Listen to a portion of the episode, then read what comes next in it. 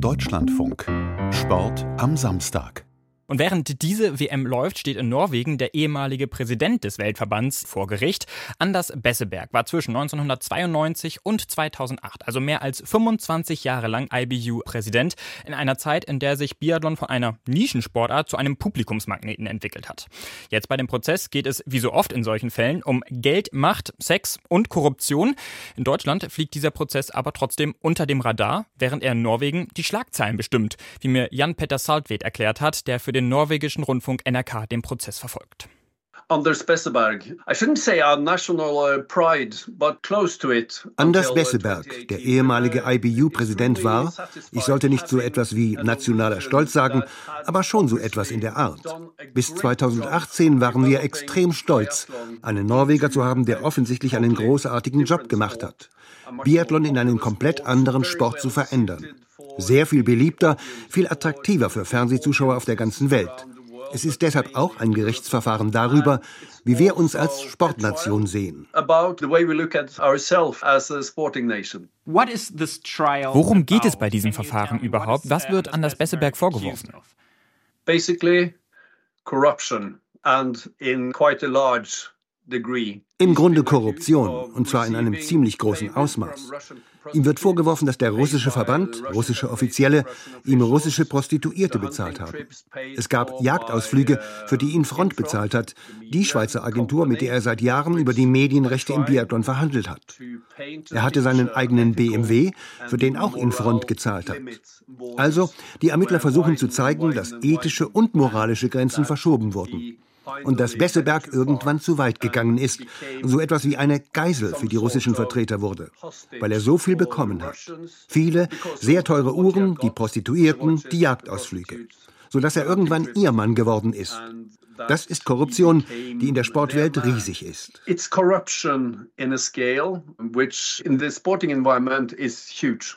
What was haben sich denn diejenigen, die die Geschenke verteilt haben, davon erhofft?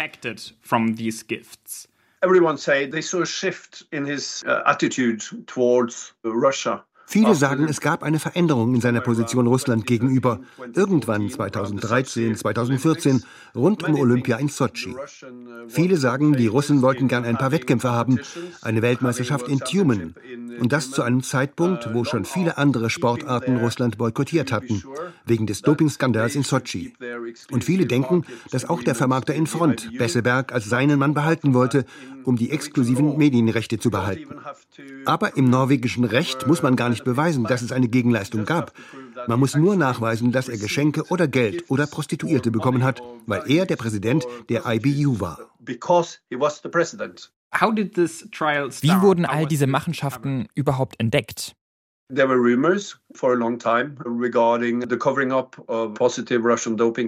Es gab schon seit langem Gerüchte, etwa darüber, dass er russische Dopingtests vertuscht haben soll. Dann haben die Ermittler sein Telefon abgehört, bevor sie schließlich 2018 eine erste Durchsuchung gemacht haben. Und da haben sie so viele Uhren gefunden. Der Wert der Leistungen, die er bekommen haben soll, ist ziemlich hoch. Er selbst sagt, er kann das alles erklären. Aber ob die Richter ihm glauben, da bin ich mir nicht so sicher. Wie läuft der Prozess bisher? Also wie verteidigt Besseberg sich? He said partly that it's all been natural elements in his way of being the president of the IBU. Er sagt, das alles sei ein natürlicher Teil dessen gewesen, dass er eben Präsident der IBU gewesen sei. Er sei nur in Russland gewesen, weil er das Beste für den Sport wollte. Im Prozess geht es jetzt um viele Details. Wer hat das Taxi bezahlt? Wer hat für die Uhren bezahlt? Aber an vielen Stellen war es auch brisant. Ich meine, die Medien lieben Geschichten über einflussreiche Männer mit zu viel Geld und zu vielen Prostituierten.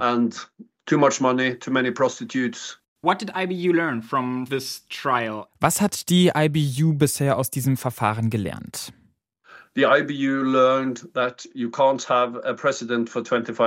Die IBU hat gelernt, dass es nicht gut ist, über 25 Jahre einen einzigen Präsidenten zu haben.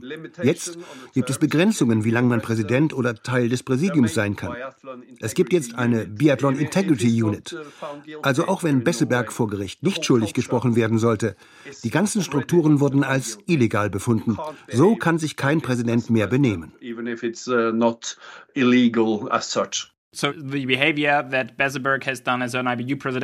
Also das Verhalten von Besseberg war heute so nicht mehr möglich. Nein, das ist das Wichtigste, das dieser Prozess gezeigt hat. Das ist die Vergangenheit und wir können nicht so eine Zukunft haben.